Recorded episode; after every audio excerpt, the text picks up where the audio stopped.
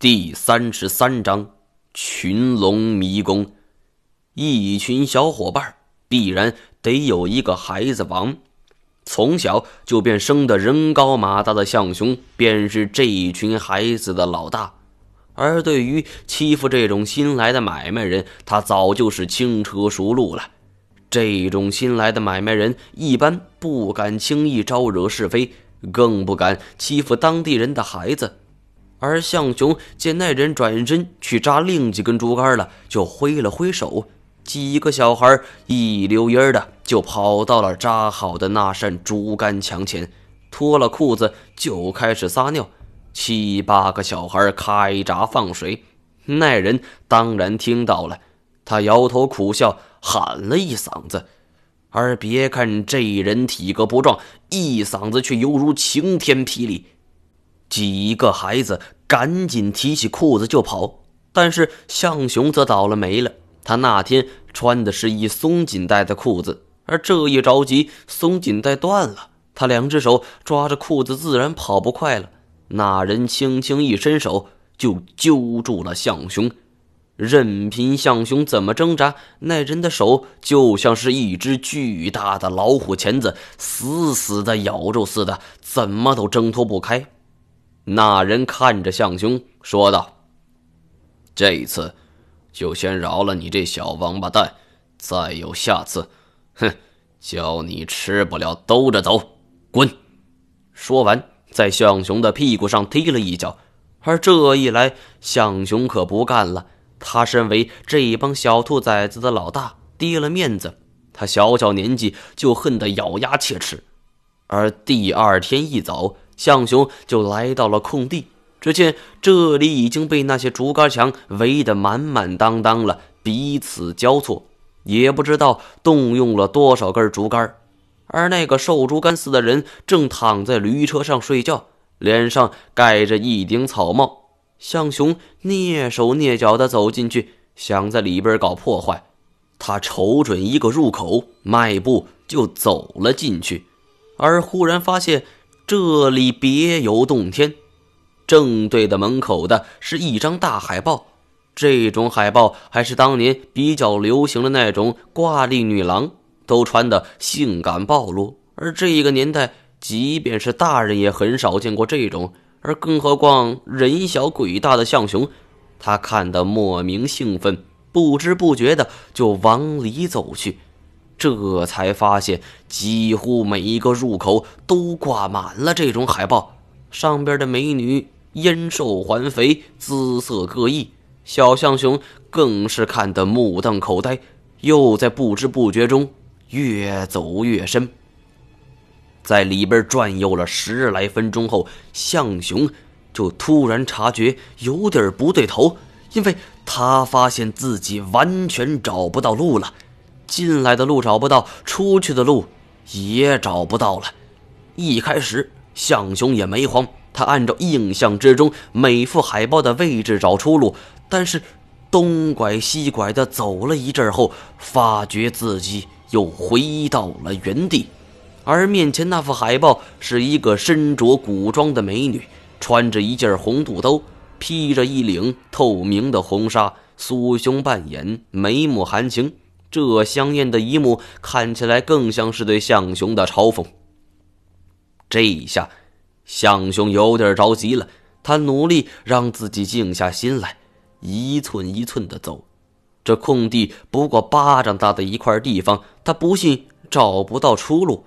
可是走了一圈后，还是没有任何发现，因为他印象中来时的路已经变成了一堵竹竿墙。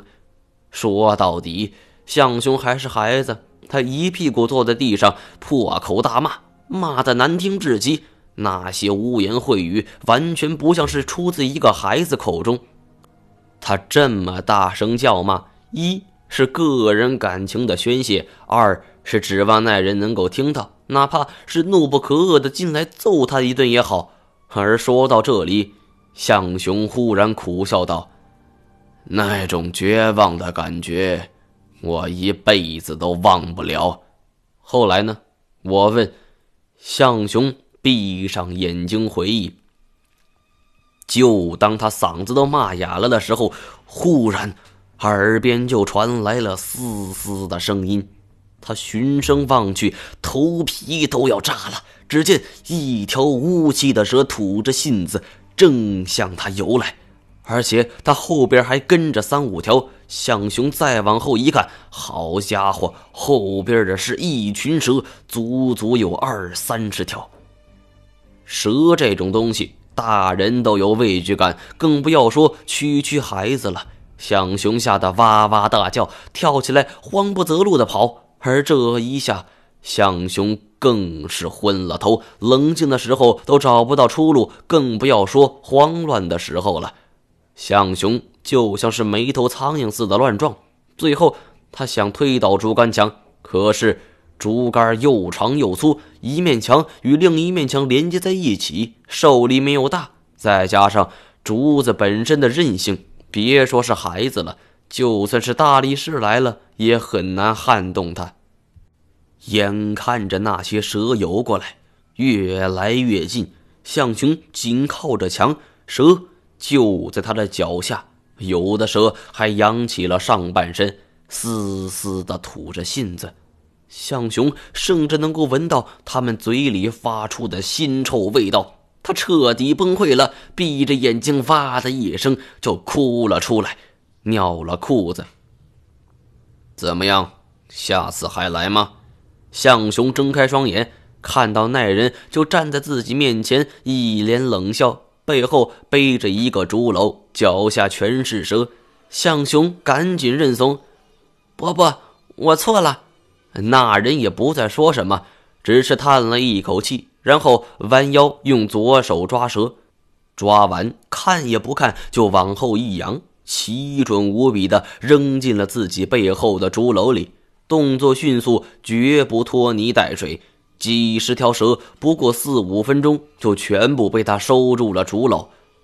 而做完这一切后，他摸了摸向雄的头：“混小子，走，跟伯伯出去。”他拉着向雄的手，带着向雄就离开了这里。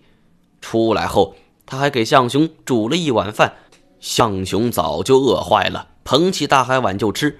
那人则蹲在一边，点了一锅子烟，哒吧哒吧的抽着。向雄吃饱后，打了一个饱嗝，擦擦嘴：“伯伯，你到底是干嘛的？”那人抽完了烟，在鞋底下磕个烟袋锅子，然后把它插在腰里，最后才答非所问似的说：“我问你，你认识？”一个姓徐的吗？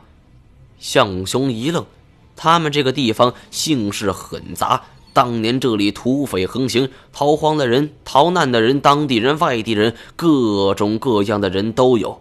而且各民族被汉化后改为汉姓，那姓氏更是纷繁复杂。再加上向雄那个时候还小，认识的都是小孩，但他。为了给自己撑面子，没有坦诚不认识，而是说：“您说的那人长什么样？”那人愣了一下，说：“可能是个瞎子，也可能不是。他眼神不好，也可能是个哑巴。就算不是哑巴，话也说不清了。”听到这里，我悚然一惊，这，这难道是？严教授口中的徐瞎子，向雄没有正面回答，而是接着讲下去。那时的小向雄想了又想，最后摇摇头，没印象。瞎子就只有村东头的那个李瞎子，哑巴我就只认识哑巴黄。那人听闻一震，抓住向雄的手问道：“他们都多大了？”李瞎子。有七十多了，听说那双眼睛是被日本人的毒气给毒瞎的。而哑巴黄不到二十，小时候喝开水的时候把嗓子烫坏了。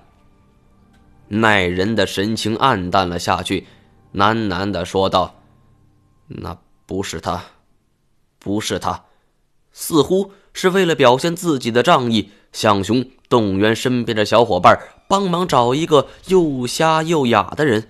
而从此以后，向雄每天都来找这个人，一来二去，两人也无所不谈。后来，向雄知道了这个人的底细，他叫许传富，四川人，布置这么一座迷宫是为了养家糊口，让孩子们玩。而当然，客人玩的时候他是不会放蛇的。当初只是为了吓唬吓唬向雄，而后来向雄就干脆拜此人为师，学习了传闻中的控蛇术。我听到了这些。眉头紧紧地锁在了一起，向雄说道：“小的时候我不懂事儿，直到咱们经历了这么多事情，我才发现徐瞎子很有问题。你们是不是察觉出什么了？”我摇了摇头，我不敢肯定你师傅是否跟这儿有关系，但那个姓徐的瞎子，说不定跟他有什么深仇大恨。严教授也跟他有关系，我忽然笑了一下，难怪你那么尽忠职守。你的计划应该是通过严教授去找徐瞎子吧？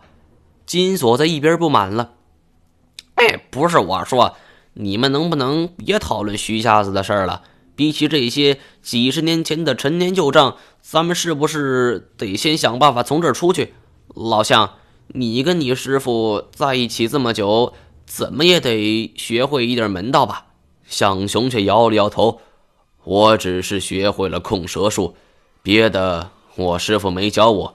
当时我们师兄妹二人，我师妹倒是学会了布置迷宫。”金锁眼皮一抬：“吹吧，你就等你师妹来了，直接给我们收尸算了。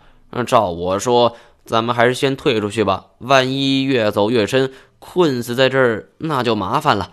我点点头，对金锁的话深以为然。世界上的迷宫林林总总，困死人的案例也有。而要是我们坚持往前走，会发生什么事儿也说不准，可能就会有什么机关突然冒出来呢。我们当即转身往回走。现在。我必须给自己点个赞了。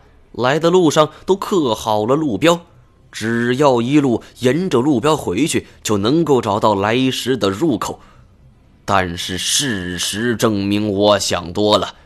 当我们往回走到了一个路口的时候，赫然发现我们来时的路找不到了。怎么可能呢？我们每遇到一个路口，都会仔细查看墙壁。上边的雕饰依旧清晰，但是就是没有我刻下的印痕。金锁蹙着眉头：“不会是你压根儿没刻上去吧？怎么可能？我走在前边，你不是看得清清楚楚吗？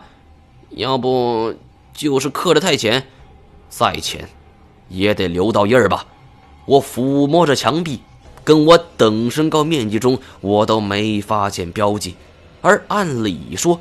我刻一个箭头，不至于伸长胳膊踮起脚尖去画，而且我印象中很清楚，我只是在我齐胸高的地方刻画的，没有理由会消失不见。我们目前所处的环境是一个小空地，差不多有二十平米左右，前后左右各有一个路口，我们每一个路口查看了不下五遍。都没有任何的收获。大概是听向雄提起了迷宫的恐怖，金锁又开始沮丧了，自己坐在地上，又开始跟祥林嫂似的抱怨起来：“哎，我早要知道要出事儿，常在河边走，哪有不湿鞋？老子还没见到黄林，就他妈先死在迷宫里了。”老子真是生得伟大，死的憋屈啊！